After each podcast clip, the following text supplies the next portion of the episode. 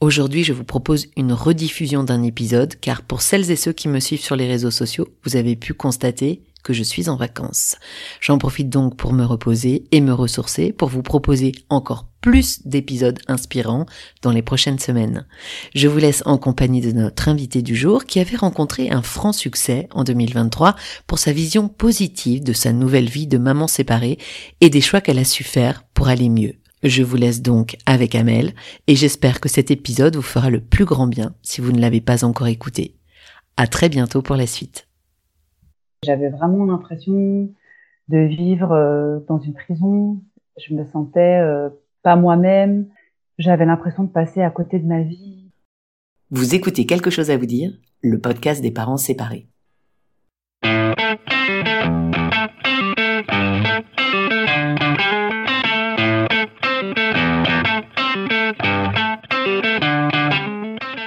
Comment dire à ses enfants qu'on se sépare? Et après, comment on s'en sort financièrement? Et pour les vacances, on fait quoi? La décision de se séparer et ses conséquences sur notre vie familiale et personnelle chamboulent inévitablement notre quotidien. Mais on s'en sort. Je m'appelle Pamela Morinière et vous écoutez la saison 1 de Quelque chose à vous dire, le podcast des parents séparés qui s'en sortent. Tous les 15 jours, j'interviewe des parents séparés, mais aussi des professionnels du divorce et de la séparation pour apporter un point de vue d'expert sur une situation bouleversante qui touche près d'un couple sur deux et que l'on a tendance à banaliser alors que ses conséquences sur notre vie familiale et personnelle sont titanesques. J'espère que ce podcast vous aidera à mieux vivre votre séparation en préservant vos enfants. Mais place à l'épisode du jour. Bonne écoute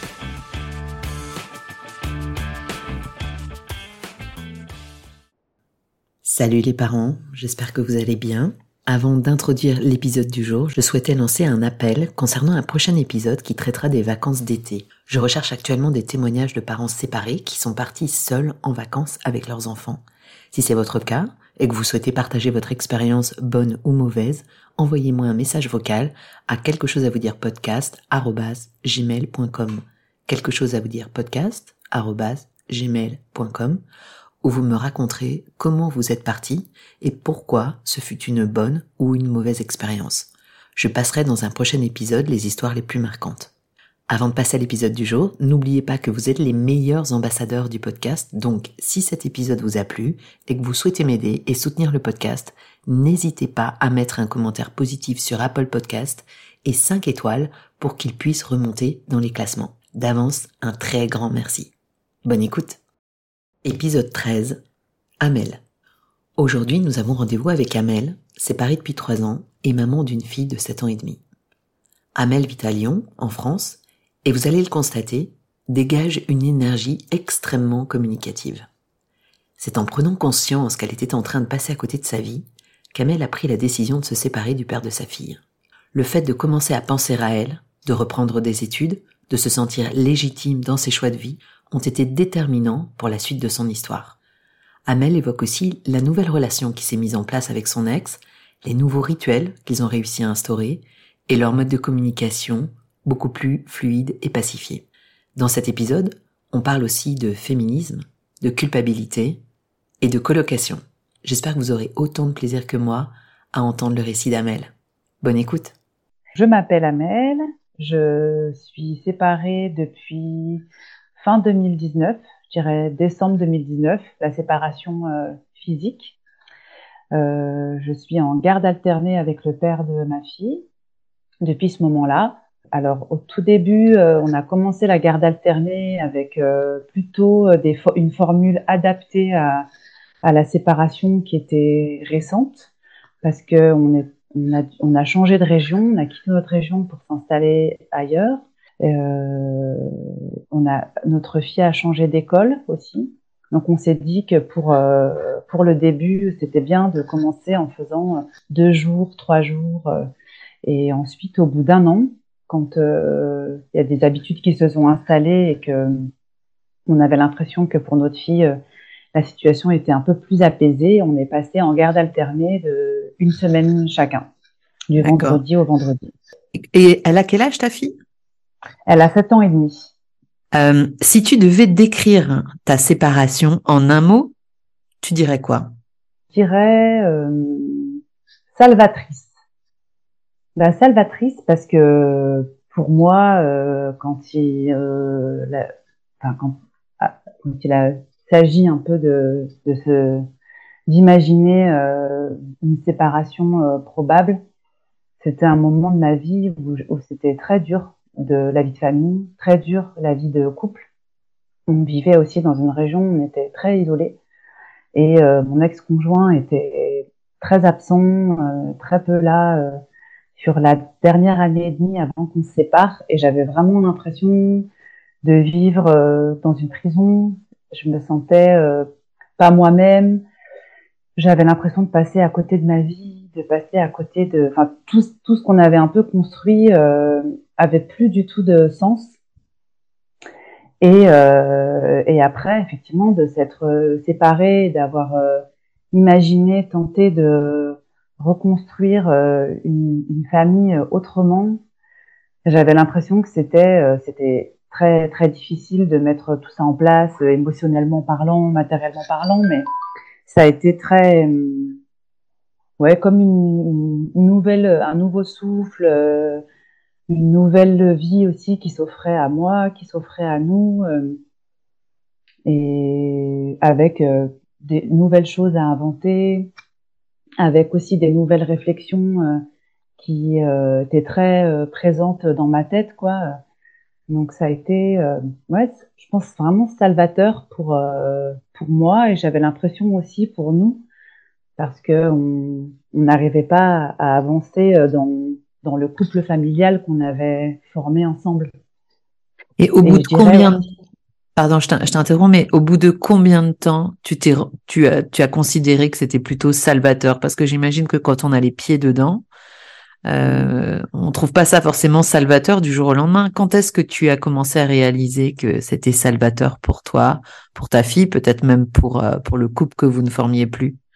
Alors moi, pour moi, alors ce qui n'a pas du tout été le cas pour euh, mon ex-conjoint, qui a vécu la, la séparation de façon très très très douloureuse, mais Vraiment, pour moi, euh, j'ai l'impression que ça a été salvateur euh, assez vite, en fait, très rapidement au début. quoi. J'avais l'impression de pas douter de mes propres ressources pour avancer, euh, pour pour essayer de essayer de reconstruire un, un foyer avec ma fille et moi. Et même si j'imaginais toutes les embûches et puis toutes les difficultés qui pouvaient être présentes, je crois que ça a été salvateur euh, de façon assez assez rapide pour moi parce que c'était une situation que je que je vivais dans laquelle j'étais très mal depuis très longtemps. Et, euh, et vraiment avant de de poser sur la table euh, la question de qu'est-ce qu'on va faire de notre couple quoi qu'est-ce qu'on va faire de notre famille pour moi c'était déjà un peu parti euh, dans ma tête quoi donc de se séparer physiquement c'était quand même une, liberté euh, dont j'avais besoin, qui était vitale. Et, quand tu dis que justement c'était une situation dont tu souffrais beaucoup et depuis un, un moment, qu'est-ce qui a été l'élément déclencheur? Parce que c'est pas c'est pas facile de prendre cette décision de partir. Je sais pas d'ailleurs si c'est toi qui es parti, tu nous le diras peut-être plus tard. Mais euh, qu'est-ce qui a été l'élément pour toi qui a fait que tu t'es dit basta, je m'en vais, c'est fini? C'est toujours difficile à à expliquer vraiment parce que j'ai l'impression que c'est des, des situations qui se superposent les unes aux autres, quoi, et qui sont, on a l'impression que c'est un, un, un, amas de, de situations compliquées à vivre. Et en fait, moi, j'avais, j'étais dans un, j'avais un boulot où je suis partie en burn-out. Vraiment, ça a été un burn-out. J'avais jamais fait ça avant. Ça, a été très très dur coup, j'ai quitté mon travail et ensuite, je me suis un peu retrouvée comme ça, euh, assez seule aussi, assez isolée. Et, euh, et j'ai dû euh, aussi trouver la ressource en moi pour essayer de, de traverser cette période difficile. Et dans les réflexions et dans ce que j'imaginais, il y avait l'idée de reprendre mes études. Donc, je suis allée voir une psychologue du travail avec qui, qui a été super et qui m'a vraiment beaucoup aidée dans mes réflexions, autant euh, personnelles que, que professionnelles. Et euh, j'ai un peu acté le fait que j'allais reprendre mes études et que j'avais envie de, de reprendre des études sur les questions de genre. C'était des questions qui me, qui me, auxquelles je m'intéressais beaucoup, sur, les, sur lesquelles je lisais pas mal de choses. Et j'avais l'impression que c'était un, un, un, paradigme, en tout cas un, prisme qui allait quand même, euh, qui m'aidait à réfléchir sur ma situation, réfléchir sur euh, ma condition en tant que femme, en tant que mère, euh, en tant que toutes ces choses. Et, euh, et puis du coup, je me suis lancée dans, dans l'inscription à la fac et ce, le master 2 que je voulais faire était à Lyon. Du coup, à deux heures et demie de l'endroit où je vivais. Donc, il a été d'abord question de, de, de m'organiser pour reprendre des études et partir au moins quelques jours dans la semaine en rentrant quand même en, continuant à faire des allers-retours. Donc quand j'ai décidé ça, on n'était pas encore euh, séparés, mais euh, c'est une, décision que j'ai prise. Je me suis inscrite, j'ai été vue en entretien et euh, j'ai été reçue pour commencer la formation.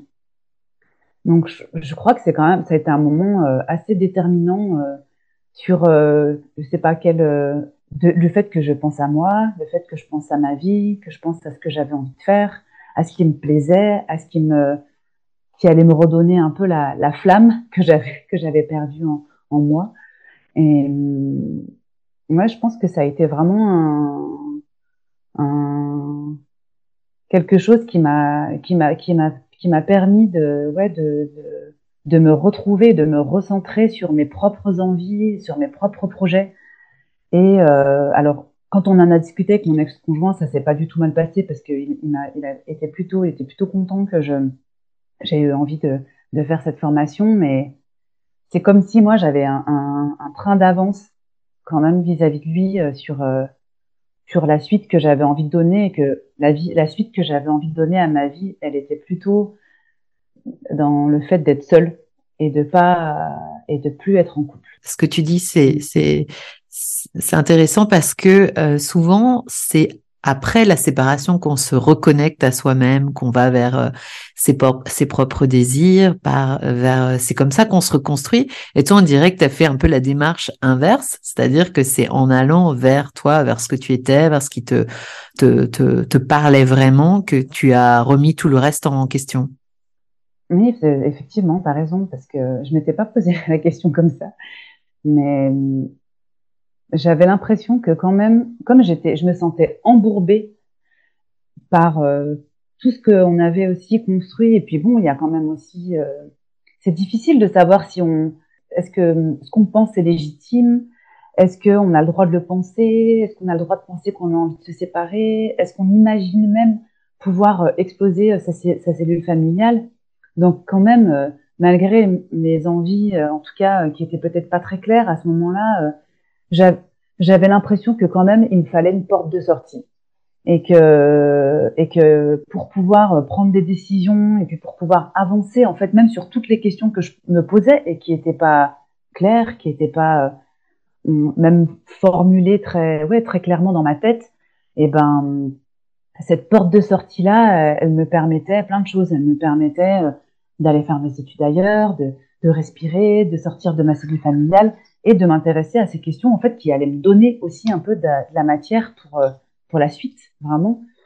Et il y a eu quand même aussi une, deuxième chose, mais pour moi je, je, l'analyse vraiment plutôt comme un pas pas euh, pas un élément déclencheur, mais plutôt un je sais pas quelque chose qui m'a aidé, c'est aussi d'avoir euh, rencontré quelqu'un quand même et avec qui euh, voilà, j'ai pas très envie de rentrer dans les détails, mais en tout cas, euh, qui a été euh, peut-être aussi un quelque chose qui m'a permis de me dire, ben, il y a quelqu'un d'autre qui me regarde, il y a quelqu'un d'autre euh, qui peut avoir de l'intérêt pour moi, il y a quelqu'un d'autre qui pas qui peut me découvrir comme je sais pas comme je suis ou et je pense que ça m'a aussi aidé à ouais en tout cas à, à avoir suffisamment confiance en moi pour euh, ouais pour euh, ensuite après euh, avoir suffisamment de courage pour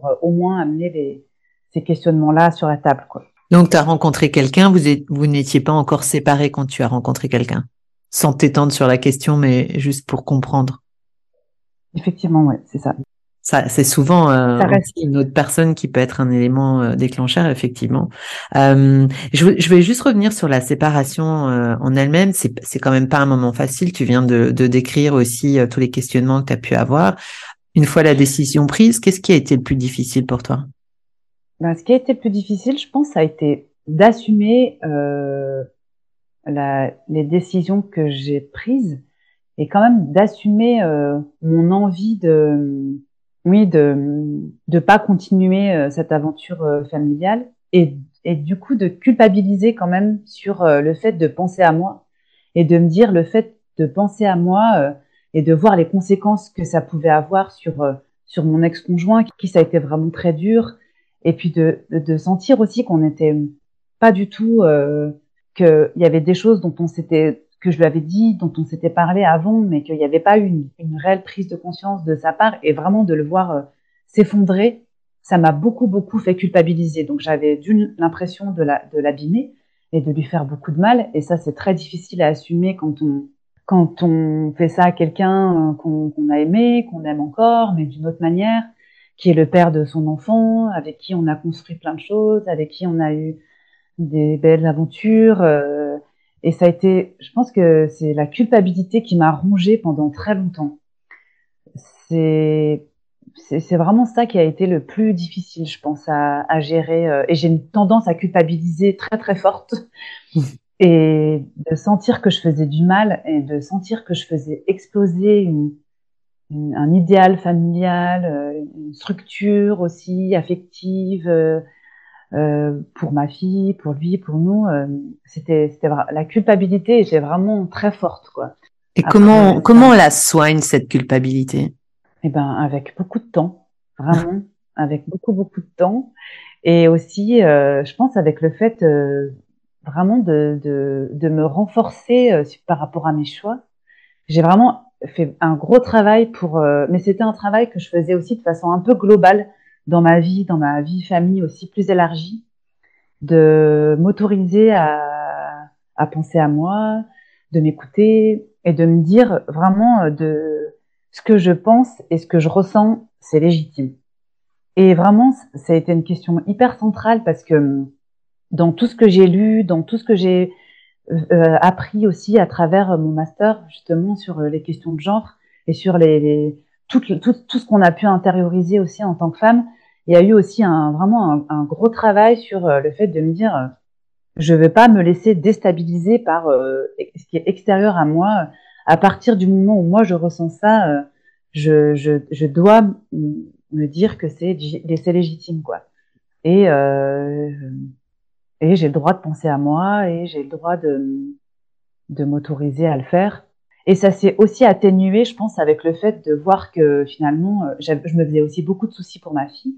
J'avais peur qu'elle se remette pas de la séparation, j'avais peur de la traumatiser, j'avais peur qu'elle qu'elle comprenne pas ce qui se passe et qu'elle en souffre.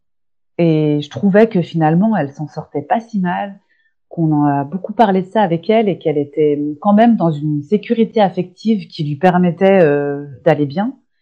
Et, euh, et, au fil du temps, euh, je pense que on a aussi réussi à, à construire un peu des choses, euh, voilà, ensemble, quoi, dans, dans, dans, notre, dans notre, notre, nouvelle famille, euh, qui a aussi permis en fait de aussi se déculpabiliser et de dire, bah non, c'était c'était le bon choix en fait. Et comment vous lui avez annoncé à votre fille? Alors, elle avait elle avait quatre ans à l'époque? On lui a annoncé ensemble dans le salon chez nous. je pense que c'est plus moi qui ai parlé mais on a, on a vraiment fait ça euh, tous les deux, quoi. Ça n'a pas été euh, ma charge à moi seule. Et ensuite, on s'est dit que euh, on allait aller voir une psychologue, un peu psychologue médiatrice familiale, pour discuter avec elle et nous donner des billes. Et d'ailleurs, je me demande si on n'est pas allé la voir avant de parler à notre fille. Et, et en fait, ça s'est très très mal passé avec cette personne. On, Pourquoi? Enfin, vraiment, bah parce que elle, elle nous a pas convenu quoi. On a, on a tous les deux ressenti un très grand malaise. On a trouvé qu'elle avait pas du tout un discours euh, qui était adapté. Euh, je sais plus exactement, j'ai plus vraiment son discours en tête, mais on avait très très envie de sortir de cette pièce. On s'est pas du tout senti rassuré parce qu'elle nous a expliqué. En fait, ça collait pas avec euh, avec, euh, oui, je sais pas ce qu'on était nous, la façon dont on communiquait. On avait l'impression qu'elle voulait. C'était, c'était vraiment très malaisant comme, euh, comme rendez-vous. Et on est sortis de là tous les deux en se disant que on n'allait pas faire ça, en fait, que c'était une très mauvaise idée et qu'en fait on allait se faire confiance et qu'on allait, euh, qu'on était capable en fait de faire ça tous les deux et de lui expliquer ensemble. Donc on l'a fait, on lui a expliqué, on, lui a dit euh, les, vrais mots euh, sur les vraies choses, quoi, sur ce qui est en train de se passer, ce qui allait se passer après, tout ça. Même si on n'avait pas encore tous les éléments concrets de la suite, mais euh, et elle avait quatre ans, je sais pas dans quelle mesure elle a, elle a vraiment compris ce qui se passait, mais elle est restée plutôt muette. Elle a, elle a pas dit grand chose et elle a vraiment plutôt parlé, commencé à parler quand on s'est séparés ça a été vraiment après la séparation que là, elle a, elle a, elle a, elle a, elle a voulu un peu tout questionner euh, sur euh, ce qui s'était passé. Mais sur le moment, c'était assez déstabilisant parce qu'on ne savait pas trop euh, ce qu'elle, ce qu'elle pensait, mais Parfois, ils ont des, des réactions comportementales euh, qui sont différentes et qui permettent de, de, d'identifier un malaise ou quelque chose. Ça n'a pas été son cas Ben, pas vraiment, non. Ce qui a été dur, je pense, ça a été aussi, je pense qu'elle était très triste. Et je pense que de voir euh, aussi son père dans cet état, elle n'avait pas l'habitude de le voir comme ça. Euh, et je pense que ça, ça a été, ça a été assez difficile pour elle. Après, voilà, il a, lui, il a fait comme il a pu. Et, mais c'était plutôt, je la sentais plutôt triste. Et, euh, maintenant, donc c'est, vous êtes à trois ans plus, trois ans plus tard. Euh, comment ça se passe? Est-ce que lui, ça va mieux? Il a accepté? Vous, ta fille, ça va? Comment comment ça se passe entre vous maintenant, trois ans plus tard? Bah, C'est marrant parce que hum, il n'y a pas très longtemps, on est on est allés tous les deux euh, avec lui euh, manger ensemble et boire un café. Alors maintenant, on essaie de ritualiser un peu ces moments-là. C'est récent, mais on essaie de ritualiser des moments où on fait un déjeuner, où on, va boire un café ensemble, on discute. Et, sans elle? et Sans elle, oui, oui, sans elle, que tous les deux. Et on s'est dit que on était assez fiers d'avoir euh, un peu quand même réussi euh, des choses quoi et d'en être arrivé là. Alors c'est absolument pas terminé, c'est long, c'est toujours un peu fragile aussi euh, tout ce qu'on essaie de construire, mais ouais c'était chouette parce qu'on a on a fait le constat ensemble d'une ouais forme de ouais, de fierté qu'on ressentait euh, tous les deux, de dire bon, ben, on s'en est quand même pas trop mal tiré, quoi. Et la première année a été vraiment euh, horrible, surtout qu'en plus il y avait il y a eu le confinement, donc ça, ça, nous a encore plus isolés et ça a été vraiment difficile aussi de, de vivre ça en plus de la séparation. Et, et lui, il a, mis, il a mis aussi beaucoup de temps à, à s'en remettre. Alors il a, il a eu des ressources, euh, il a vraiment fait un gros gros travail aussi pour pour avancer, pour euh, aussi faire des, régler des choses euh, de, de, de, lui, quoi, des choses qui devaient aussi sur lesquelles il devait euh, avancer. Et depuis, je sais pas, un an à peu près, un an et demi, ou j'irais plutôt un an. C'est et c'est assez évolutif. Je trouve qu'on on a réussi vraiment à, à reconstruire quelque chose, euh, ouais, d'un d'un de parents quoi, et d'un d'une famille qui est différente avec un avec deux parents qui sont pas amoureux mais qui sont euh, proches euh, on s'entraide euh, on, on, a recréé un binôme vraiment quoi. Est-ce que vous est-ce que vous avez mis en place certaines règles hein, qui sont sacro-saintes des, des, des règles de fonctionnement entre vous pour mieux vivre cette séparation pour votre fille? Alors on a fixé des règles assez vite enfin, assez vite.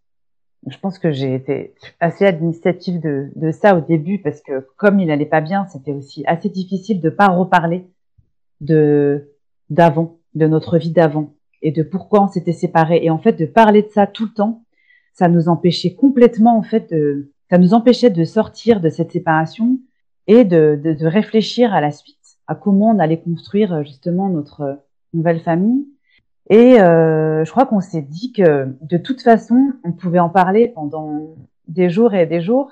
On n'aura jamais la même euh, histoire. On n'aura jamais la même lecture de, de la façon dont on a vécu les choses. Donc même si on en reparlait, même si on essayait de, de, de, de débroussailler. Euh, c'était nécessaire de parler de certaines choses, mais on serait jamais d'accord en fait sur euh, sur la façon dont on l'a vécu. Et, et, je pense que ça, après d'acter ça, euh, ça, ça a permis, j'ai l'impression quand même de passer à autre chose et aussi de dire, ben, on reparle plus de ce qui s'est passé avant. On reparle plus de ce qu'on était quand on était un couple.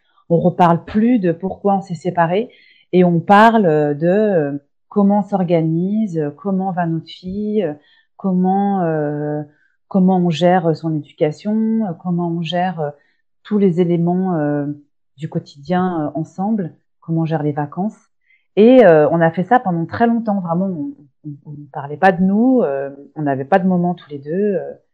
Euh, on revenait pas sur ce qui s'était passé et on restait sur des sur des choses très très concrètes et dans les moments, par exemple, où c'était conflictuel entre nous, on se disputait, où on n'était pas d'accord, on se disait, ben, là, on arrête de s'appeler, par exemple, et on s'écrit.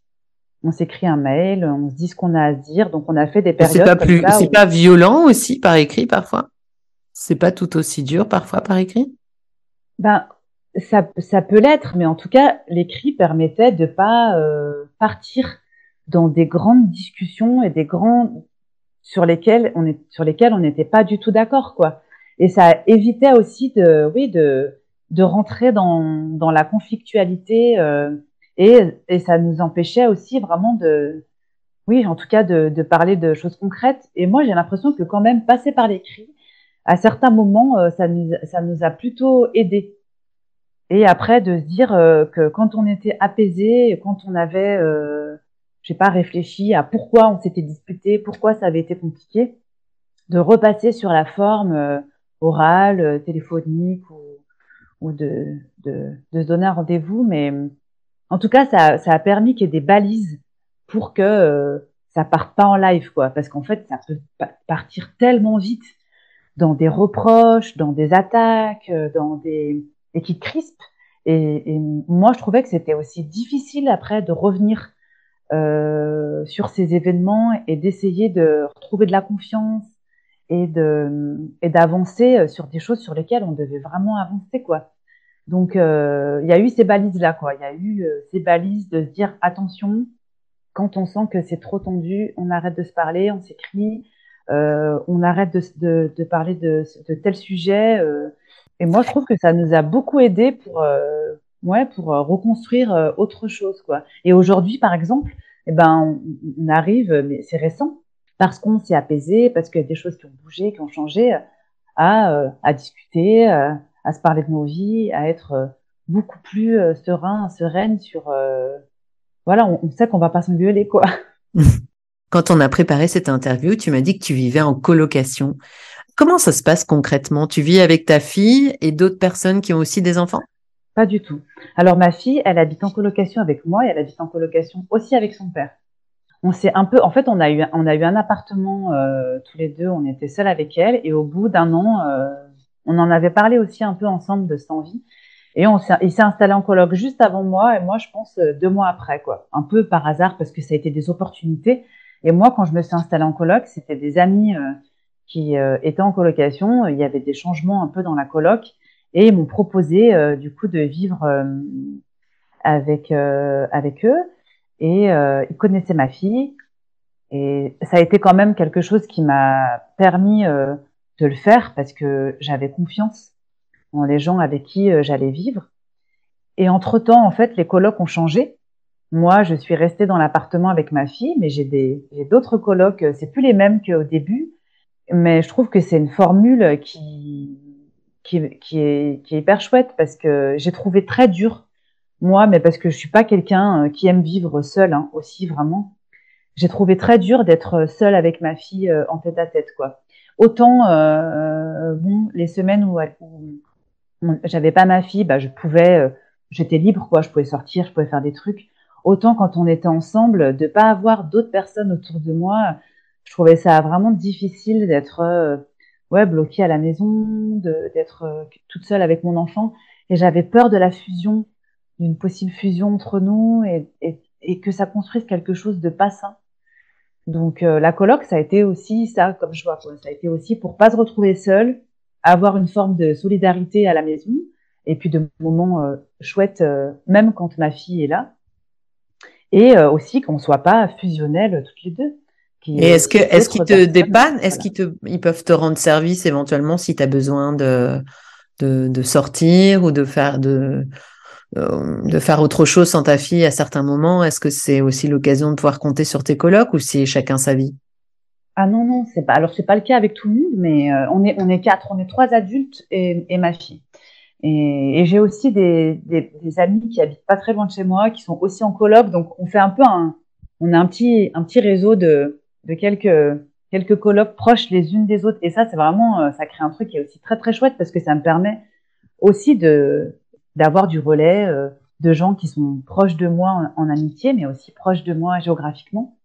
Et oui, et, mes colloques, par exemple, hier, euh, j'étais, j'avais eu une place de spectacle pour mon anniversaire. Ça tombait la semaine où j'avais ma fille, et c'est ma coloc qui a gardé ma fille, qui avait invité des copines à la maison. Puis du coup, bon, elle, elle est malade, donc elle est, elle plutôt restée un peu dans son coin à bouquiner, mais, euh, mais oui, c'est, c'est, c'est, c'est, ça qui est, enfin, c'est très, c'est hyper rassurant aussi de savoir que même si je, je m'occupe de ma fille seule et je, je demande pas, c'est pas un, appui quotidien et tout ça, mais par contre, euh, de sentir que j'ai, il y a cette possibilité-là, c'est, c'est super, c'est hyper confortable. Enfin, en tout cas, c'est, c'est aussi permis notamment par une des personnes avec qui je vis, qui est aussi très proche de ma fille. Elle s'aime beaucoup. Euh, et, et, même quand on est ensemble à la maison, euh, euh de rentrer, trouver un repas tout prêt, c'est quand même super agréable. D'avoir euh, du relais dans la, dans, à certains moments parce que moi j'ai un truc à faire. Ou, ou euh, enfin, sur toutes ces petites choses là du, du, du aussi du quotidien, c'est vraiment, c'est vraiment super ouais, de pas en tout cas de pas se sentir tout le temps seul parce que c'est pas facile aussi de comme charge. Tu, on, arrive déjà à la fin de cet entretien et ah. je voulais savoir s'il y avait euh, s'il y avait un, un livre, euh, quelque chose qui t'a aidé pendant ta séparation et que tu pourrais partager avec nos auditoristes aujourd'hui? Là, alors il y a, y a, beaucoup de livres, hein. enfin il y a beaucoup de choses. J'ai lu et j'ai écouté euh, beaucoup de choses. Franchement, j'ai beaucoup beaucoup écouté un podcast à soi un podcast euh, à soi. Radio, qui parle de quoi bah, Sur le couple, sur la famille, les, même des, des, différentes, des nouvelles façons et des différentes façons de faire famille. Et aussi, j'ai une revue que j'aime beaucoup euh, et que, que je lis depuis un petit moment qui s'appelle euh, La Déferlante, une revue féministe et, et qui a pas mal, qui a fait pas mal de, de petits articles aussi sur sur le couple, le modèle du couple hétéronormatif, sur ce que ça crée, sur euh, comment aussi réfléchir à essayer de, de, de changer aussi un peu euh, ces normes dans lesquelles on a, on a baigné euh, en termes de modèles, et aussi sur, sur différentes façons de faire famille en dehors du couple amoureux. Et, et, je pense que ça m'a vraiment beaucoup inspiré cette revue, d'autres bouquins. Euh, enfin, je sais pas, j'ai beaucoup lu, j'adore Virginie Despentes. Alors, elle parle pas spécialement de la famille, ah. mais en tout cas, c'est c'est un ensemble de un ensemble de lectures et, et pas mal de, de podcasts, notamment euh, celui-là là, qui m'ont pas mal euh, ouais, qui m'ont pas mal inspiré. Euh, et bon, je continue hein, à écouter des trucs, à lire. On mettra le, on mettra la liste de tout, de, de, de tout ça à la fin de, en note de l'épisode. Mais au niveau des podcasts, tu disais donc un podcast à soi. Est-ce qu'il y a d'autres podcasts aussi qui t'ont, qui t'ont marqué ou que tu écoutes actuellement d'ailleurs et que tu souhaiterais euh, recommander euh, à, à nos auditoristes qui écoutent beaucoup de podcasts comme toi? Moi, j'aime bien écouter les, les entretiens de Lorraine Bastide dans la poudre. La poudre, oui. Je trouve qu'elle a la poudre, elle invite, euh, elle a toujours des super invités euh, et, et j'écoute pas tous les entretiens, mais il y a vraiment quelques entretiens et, quelques personnes qui sont très très inspirantes. Et, et j'aime bien sa façon de poser des questions. Euh, j'aime bien, euh, enfin, elle s'intéresse vraiment aux gens qu'elle invite et voilà. En tout cas, ça, ça m'a fait aussi m'inspirer pas mal de, de certaines certaines personnes que j'ai écoutées alors moi, j'ai adoré euh, l'interview de, de, Virginie Despentes en deux parties, mmh. mais j'aime beaucoup aussi euh, la sociologue Kautar Archi.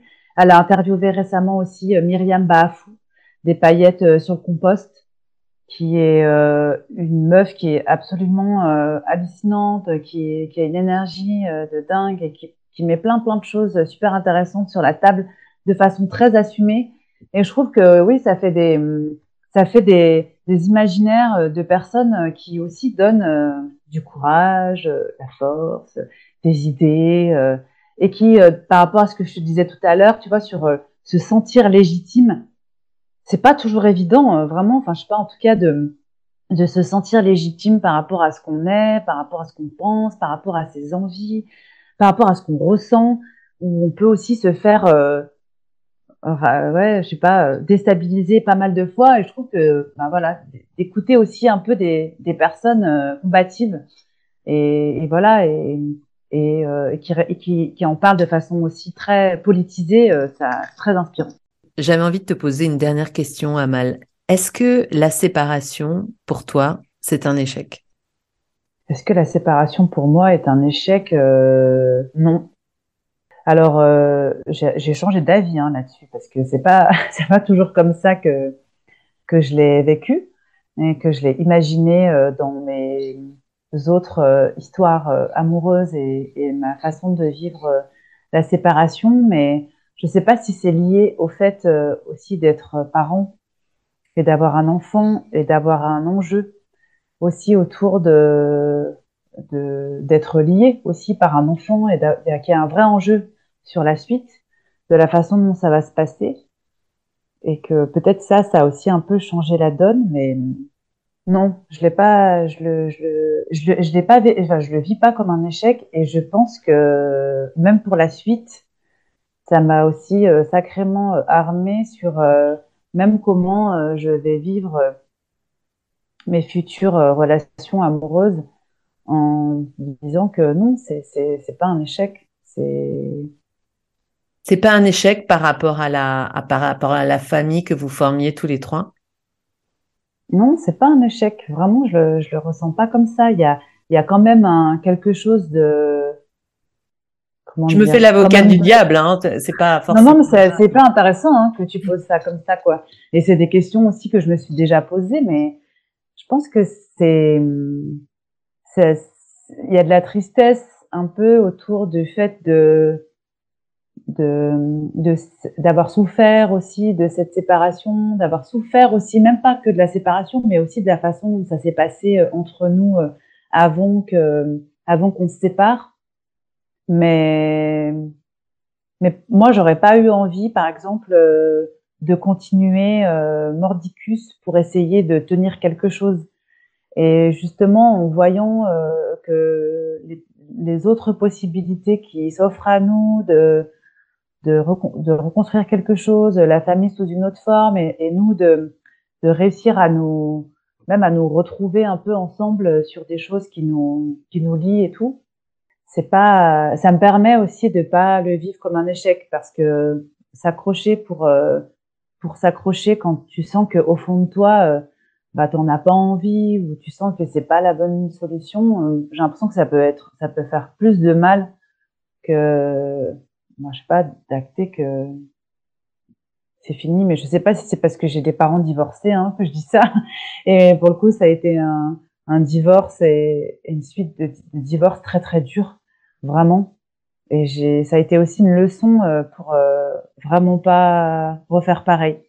Et aussi euh, dire que, en fait, c'est pas parce que tu te sépares, c'est pas parce que tu vis plus dans le même contexte familial qu'avant que qu'il faut que ce soit triste, qu'il faut que ce soit horrible, ou qu'il faut que tu te fasses du mal, et que tu vas mettre les enfants dans un dans ouais et que les enfants vont aussi subir euh, finalement euh, les choix des adultes quoi.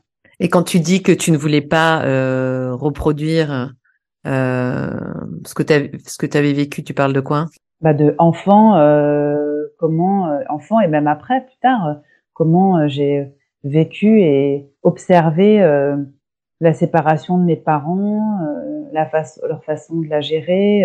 Alors voilà, c'était d'autres, c'était un autre contexte, d'autres configurations, euh, d'autres personnes, tout ça, mais je crois que ça m'a, ça a été quand même assez traumatique et j'avais pas envie euh, que ma fille, elle subisse les mêmes conséquences que nous on a pu subir euh, enfant.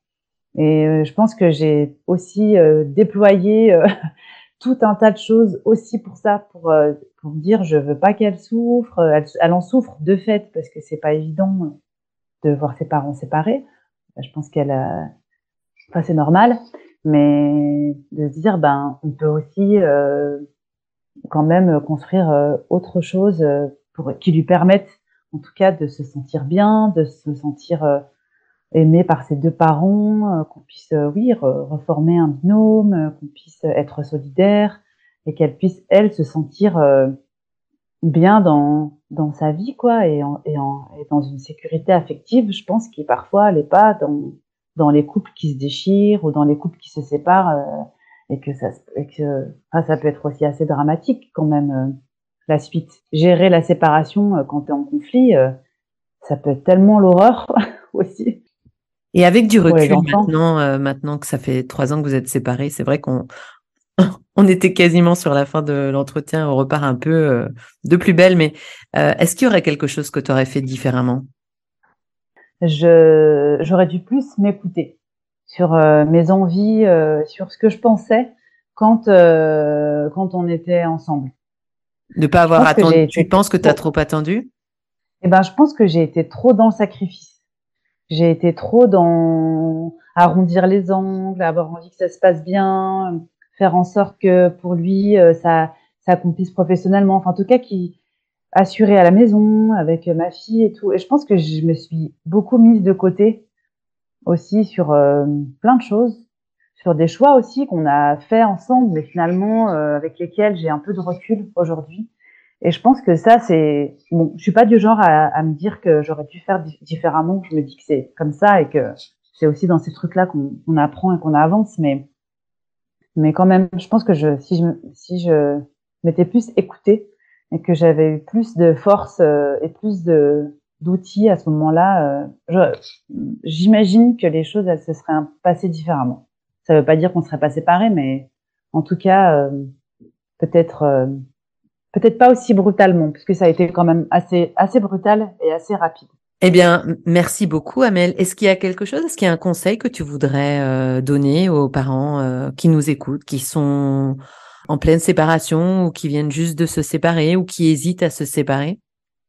Oh, Oula, je me sens pas du tout dans une position de conseil parce que vraiment, je, je pense que aucune situation se ressemble et que et que c'est pas enfin je veux dire on voit bien aussi même avec nos amis avec les gens qui sont proches de nous qui sont dans des situations qui sont compliquées ou comme c'est difficile de donner des conseils donc moi je je, dirais pas en termes de conseils mais j'ai l'impression que ce que je dis un peu aussi des fois quand euh, quand je parle avec euh, avec des personnes proches de ça ou qui pas qui me posent des questions euh, je dis plutôt que il faut se sentir légitime, quoi. Enfin, je sais pas. En tout cas, ça veut pas dire qu'il faut foncer euh, la tête dans le guidon, mais se, je sais pas, croire en ce qu'on ressent, croire en, ce, dont on, ce qui est au fond de nous, et pas. Euh, et je trouve qu'on peut être euh, facilement décrédibilisé aussi parfois quand on dit des choses,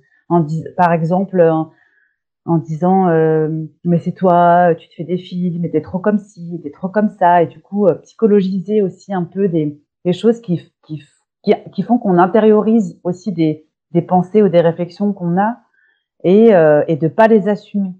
Et je dirais que ça serait plutôt ça. Et en tout cas, moi, j'ai l'impression que c'est quelque chose qui m'a beaucoup aidé et qui m'aide encore aujourd'hui en me disant non, si, si je ressens ça de façon aussi euh, depuis aussi longtemps, de façon aussi intense, c'est que voilà, faut que je me fasse confiance, c'est que ça vient pas de nulle part et euh, il faut que que je le que je l'assume euh, sans me sans me faire trop déstabiliser par par l'autre ou par les autres.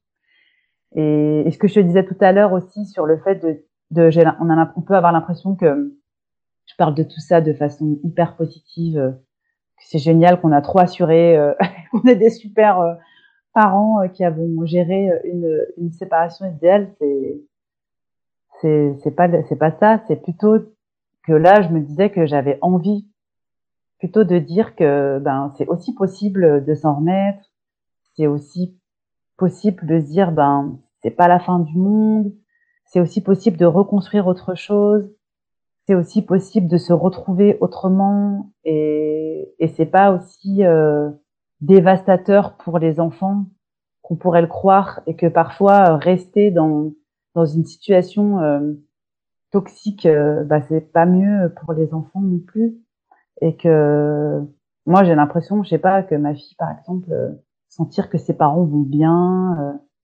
sentir que enfin, je la, je la sens aussi euh, épanouie euh, parce que parce que nous on va bien en fait aussi et que et qu'on communique et que et qu'elle est apaisée par ça qu'elle a pas besoin elle de gérer ça quoi.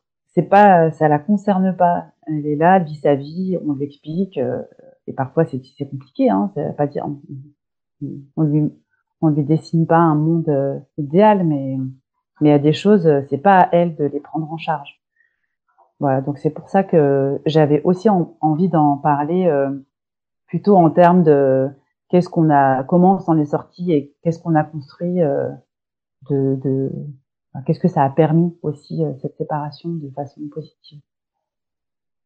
Merci beaucoup, Amal. C'est vrai qu'on a en filigrane ce que j'entends dans tout ça, c'est qu'il faut aussi faire confiance à son intuition et, euh, et je crois que c'est vraiment ce que tu as essayé de faire, même si ça n'a pas été toujours euh, toujours simple. Et peut-être que effectivement euh, la, la, la, décision, elle doit aussi mûrir. Et, et euh, c'est quand même une décision difficile à prendre. Et parfois, il faut plusieurs années pour pour avoir le courage de la prendre.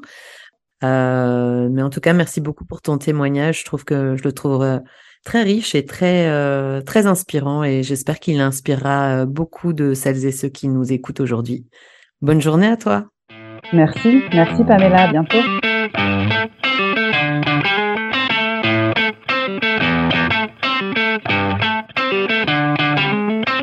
Voilà, c'est tout pour aujourd'hui. Merci d'avoir écouté le podcast. Pour le soutenir, n'hésitez pas à lui mettre 5 étoiles sur votre plateforme de podcast préférée, à en parler autour de vous, voire même à en parler entre vous.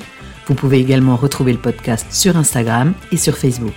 Et si vous avez des suggestions ou des commentaires, contactez-moi sur quelque chose à vous dire podcast gmail.com. Quelque chose à vous dire podcast gmail.com. On se retrouve dans 15 jours pour un nouvel épisode et d'ici là, portez-vous bien. Ciao